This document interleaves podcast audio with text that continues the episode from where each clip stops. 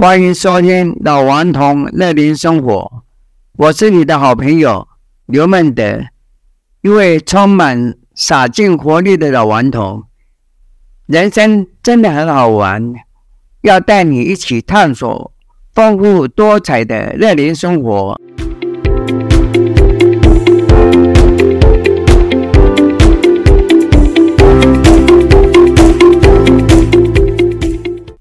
我们节目是两周播出一集，这集的特别来宾是刘玉意小姐，是一位文学创作者，笔名楚楚，一九六四年生，来自屏东，在台北居住十几年，是一位听损障碍者，后来通过考试院行政直系合格录取。目前任职师大附中学校行政单位，曾获得文汇奖、台北文学奖、生命文学金笔奖、金沙两岸散文奖等等。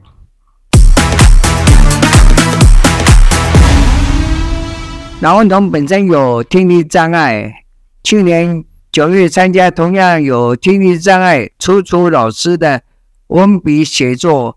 八周的课程，朱朱老师自身是第一次担任写作的讲师，他特别设计了看影片学写作，用超感人印度的一个影片叫做《一双鞋的故事》，四分钟的微电影来教学。每周要求同学写下一百到三百字的短文。保护练习学习转述的能力，他的教学方式非常的有意思，也非常的有效率。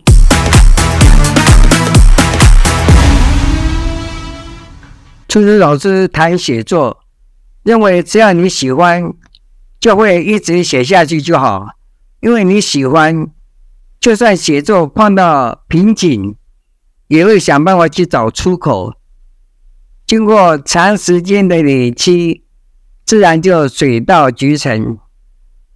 当然，也有可能因为天分不高，持续了一辈子并没有成功。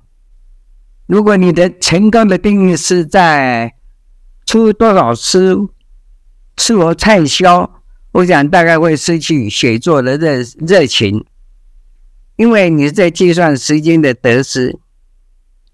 关于写作最终的目标，每个人有不同的期待。初初老师说：“我只想写出平凡小人物生活面的感动。如果可以唤醒人性善良面，为社会注入关怀之心，那更好。”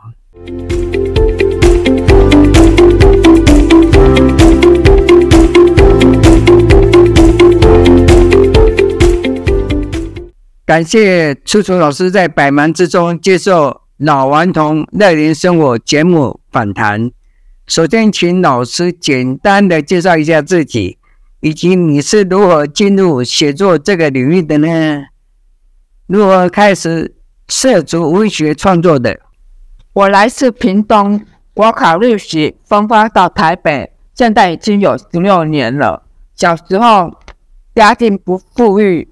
爸爸希望我将来拥有很多金银财宝，还有幸福的人生。我也帮我取名叫刘玉玉。这刘玉玉有三个心字，在我成长的过程中，这个名字并没有让我很顺利得到很多财富，反而因为我情感的缘故，一路充满挫折。正因为这些挫折无处可说，只有去凭写作，二十多岁一直好玩，在公司杂志写了三十多篇稿，拿到小小的稿费，受到同事的喜欢，开启我写作之路。后来因为工作忙碌而中断，直到十六年前，只身来到台北，由于在异乡的孤寂，又重新拾起笔书写。奋写式的投稿，让因为停笔多年，笔力退步很多，频频被退稿。但是却没有因此放弃，还是持续写。后来台独开办真心障碍写作班，遇到陈斐文老师指导，拿到人生第一个文学奖，也就是真心障碍文学奖佳作，笔名就是“独独”，受到阁下的鼓舞，便一路写下去。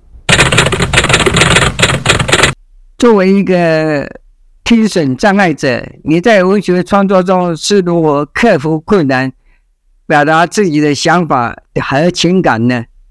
这样的挑战是如何影响到你的写作风格？好的，拿到人生第一个奖之后，我觉得很开心，因为梦想可以朝写作方面前进。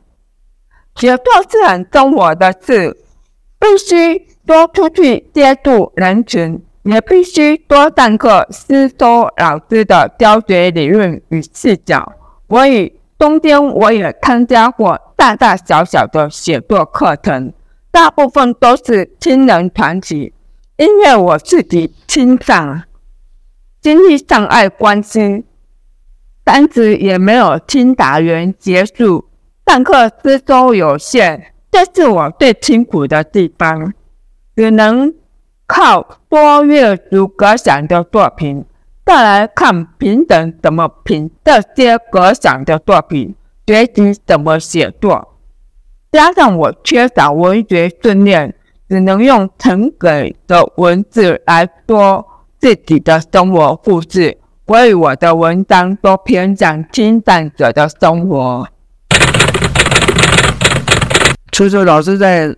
社区中心福利协会推出了写作训练课程，担任讲师，受到所有学生的喜爱。老师教我们用起承转合写作的技巧，加入视觉、听觉、味觉、嗅觉、触觉、五感，还有心感等的观察力。来分享一下啊，如何引导学生。发挥创意和表达自己，和表达自我，以及有什么独特之处？我觉得呢，要引导学生发挥创意，必须从生活方面切入，运用五感加上情感，在生活上用心去体会，练习写出感受，再请同学用口语表达出来，不能要求太多。愿意写三十个字就可以了。这个课程主要是以一丝节纸的景片来设计教学，景片有画面，大家可依循线索写出画面与画面之间的连结，学会如何精准转述。在练习的过程中呢，我们不断回顾影片，记忆中的细节如此清晰。透过自问自答推理，便能流畅多好一个故事。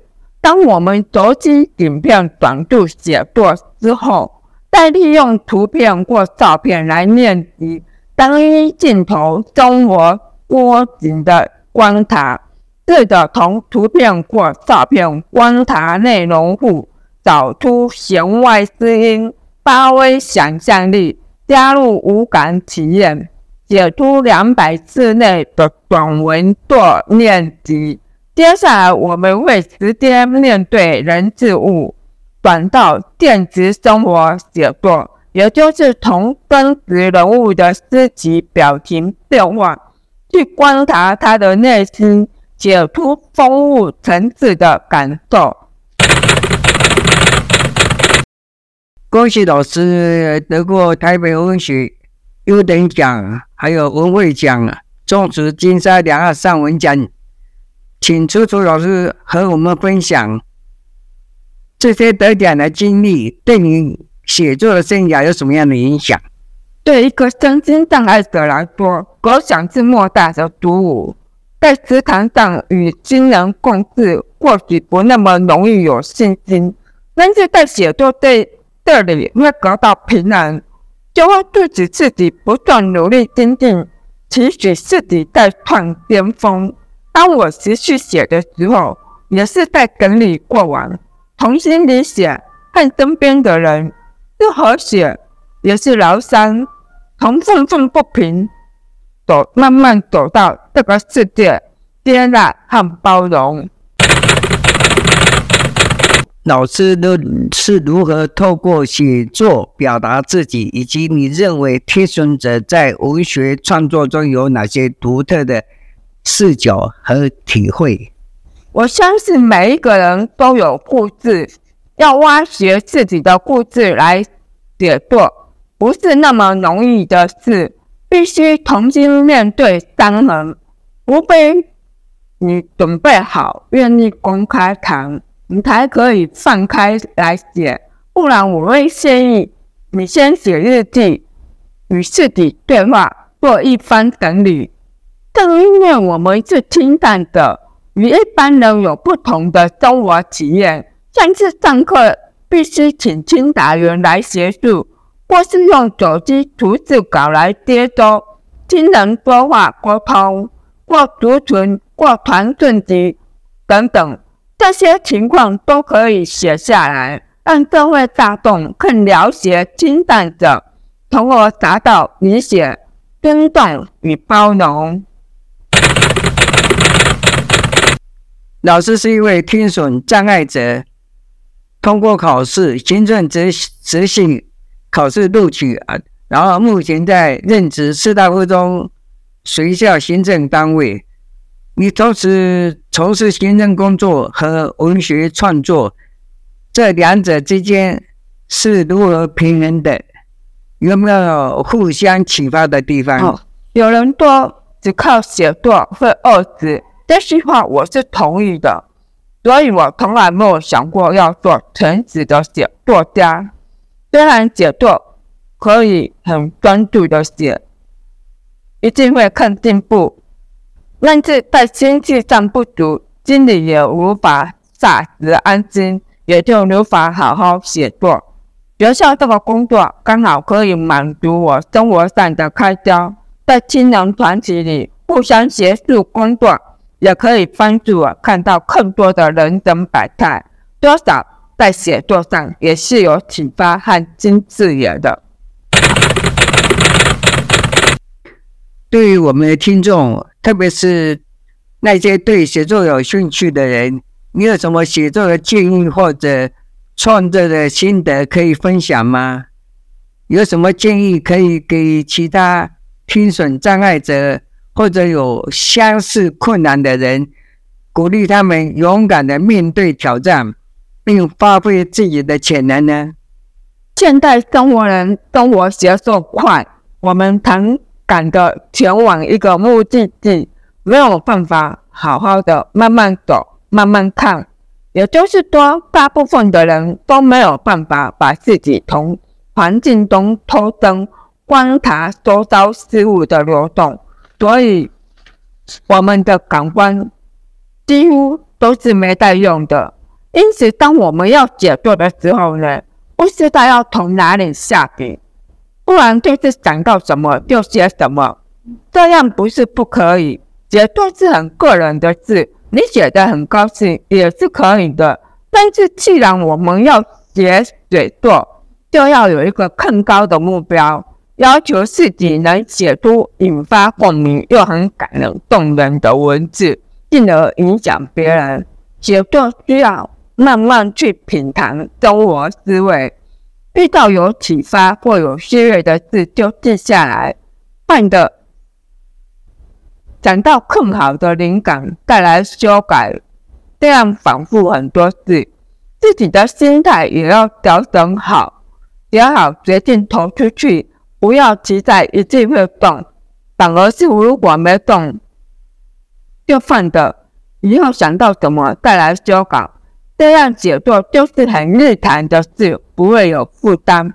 就像我们学写书法，要先练习写永字，永字有八笔：横、点、横、竖、勾、敲、弯、点、捺。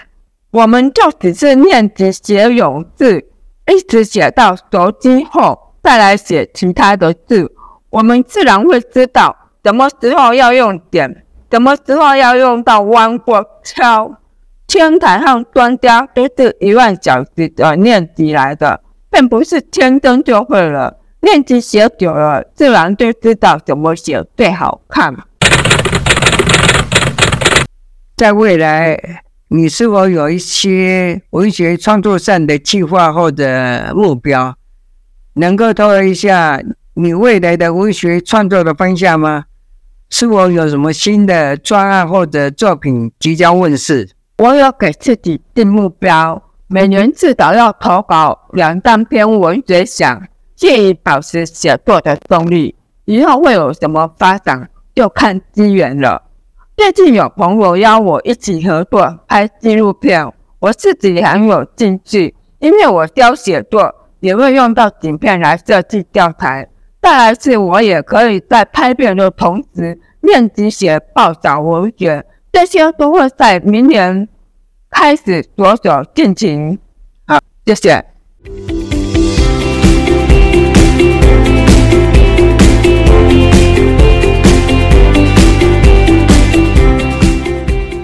节目中，楚楚老师谈到自己因为缺少文学的训练，只能用诚恳的文字来说自己的生活故事，所写的文章都偏向于听障者的生活。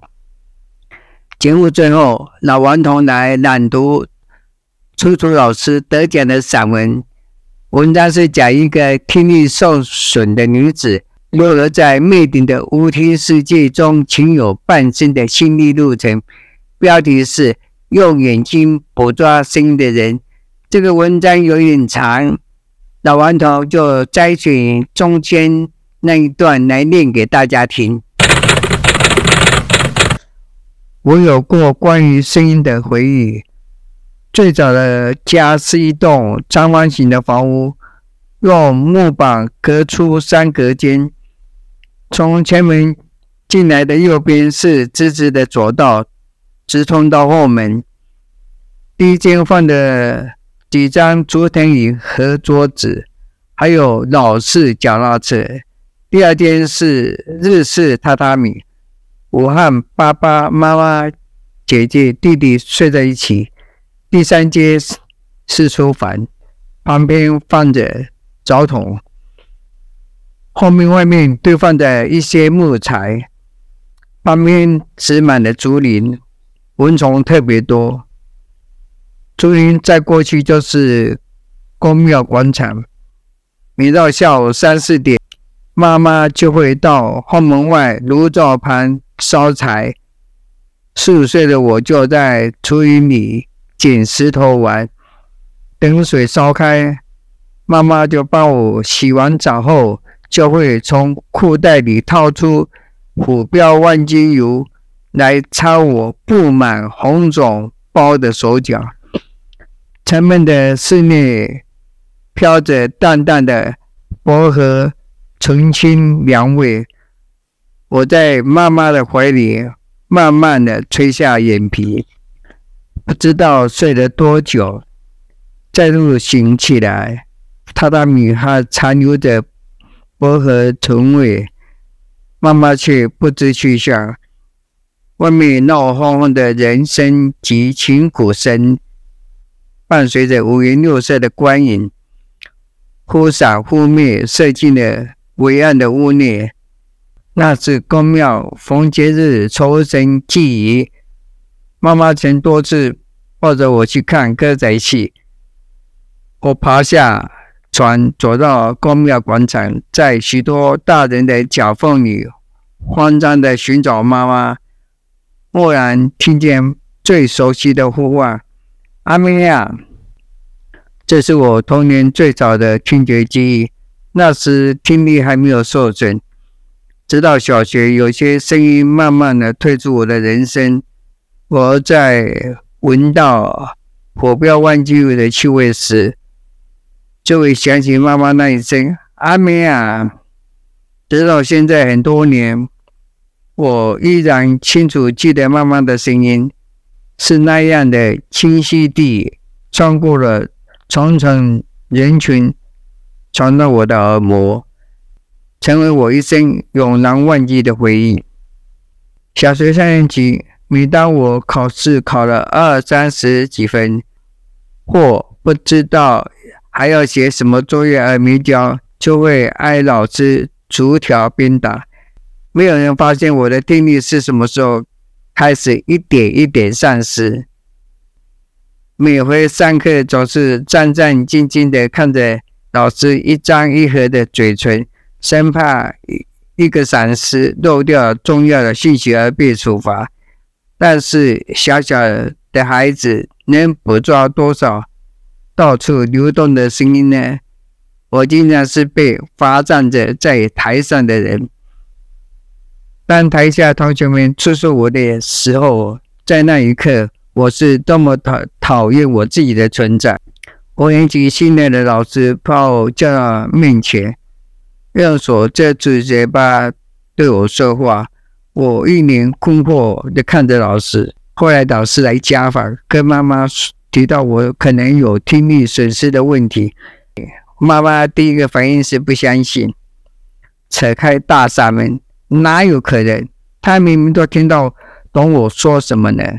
就妈妈和老师吵起来，老师只好草草结束家访。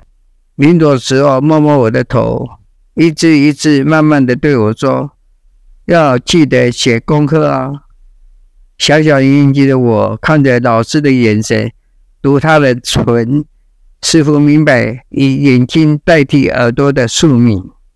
然而，离开眼睛的视线，有关声音的任何事，我是无能为力的。爸爸后来在派出所上班，时间宿舍为了派出所成半圆形，我们就搬到那其中的一间。那个时代电话还不普遍，有个同学家里装了电话，兴高采烈地打电话到派出所来找我。派出所的警察叔叔打开窗户，对着我家门口喊我的名字。妈妈催我去接，但我很害怕电话那个东西呀、迟迟不敢移动脚步。警察叔叔持续在窗口喊着，四周宿舍的人都听到了。妈妈觉得很没面子，推着我过去接电话。我拿起电话筒，听不见任何声就挂断了。回去之后，妈妈就一直骂我丢她的脸，连接个电话都不会。我被逼着崩溃大哭，对呀妈妈吼的：“我是聋子啊，聋子啊，你不知道吗？我就是听不见啊，听不见啊，你不知道吗？你不知道吗？”原本一直在骂我的妈妈瞬间安静了。只有我还在不停的抽泣。隔天，妈妈一早就起床，帮我准备早餐，装好便当，用布巾包着。我不知道她心里是怎么想的。我想，妈妈有这样的女儿也是很难受吧。国三放学回家时，看见爸爸拿着一个长方形机盒在试着操作。上面有几颗小小的转钮，还有还有一条附有耳膜的歪线。我问爸爸那是什么东西，爸爸边笑着把耳膜塞入我的耳朵，然后对着机盒问我有听到吗？瞬间有一股轰隆隆的声音伴着爸爸的说话声音传传进耳朵，透过这个口袋式的助听器。不必看着爸爸的嘴唇，我能清楚听见爸爸说话的声音。当下非常的震撼，嘴巴张得大大的，心情如海浪澎湃，起伏不久久。爸爸说那是要买给阿公用的，阿公年纪大了重听，过了几天要拿回老家。爸爸把它放在衣橱里的抽屉后，并下楼。我蹑手蹑脚打开衣橱，拿出助听器，将耳膜塞入耳朵，侧耳倾听，各种闹哄哄的声音。原本有些声音早已被遗忘了，此时在内心兴起强烈的骚动。等到半夜大家都睡了，我偷偷爬起来，打开衣橱抽屉，就拿出助听器放在放入书包。隔天上英语课的时候，老师念的单字的声音清晰的传入耳，小小的心兴奋的跳跃着，仿佛罚站挨战悲惨的命运就从此的改变。我跟着同学们大声的。念着英文单字，旁边的同学只是困惑，抬头看我一眼。一连三天都没有人发现我躲在胸前口袋里面连接耳朵的外线。最后，我也忍不住跟旁边的同学提起，以炫耀的心态给同学看口袋式的助听器。压根儿没有人认为我和同学是不同世界的人。同学们嘲笑这个难看的方形黑机盒，我我耳朵又没有聋，我的笑脸瞬间僵硬，身体好像有什么破裂了。在接近爸爸要回老家的日子，我偷偷把助听器放回衣橱的抽屉，安静的接受了这一切，带着受挫，慢慢的长大。既然听力受损，再升学也没有用，不如直接进入工厂当女工。封闭的环境不需要太多的交谈，正好适合我。就这样顺着命运过了很多年，以为这就是我的一生，从来没有想过要为自己改变什么。后来我才领悟到，我的逆来顺受其实一种逃避。人生有无限的可能，我却被自己的缺点紧紧的框住，不知不觉长成一个畏缩、胆小、向命运低头的人。从台东到台北工作，第一次上带上助听器，已经是四十多岁的年纪了。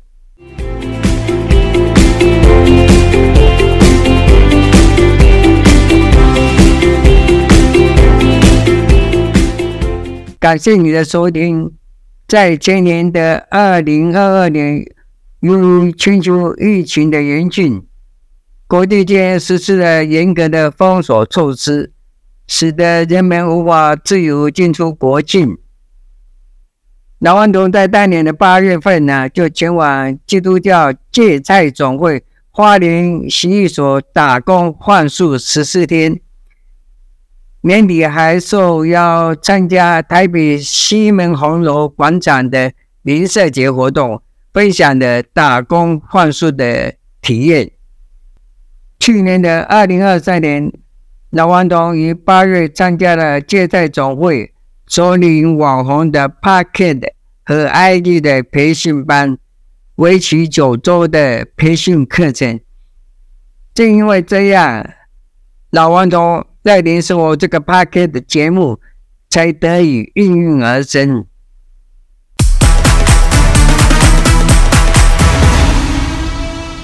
老顽童参与这些活动都是由基督教芥菜总会所主办的，是台湾第一个立案的社会社会福利组织。在下一集的节目中，老顽童将邀请社区发展处。北区的周佳怡副处长与我们分享有关中高龄服务的议题，探讨如何透过培力活动创造新的价值，丰富人生的下半场。请大家不要忘记，下次继续收听老顽童乐龄生活。祝你乐龄生活愉快，下集再见。拜拜。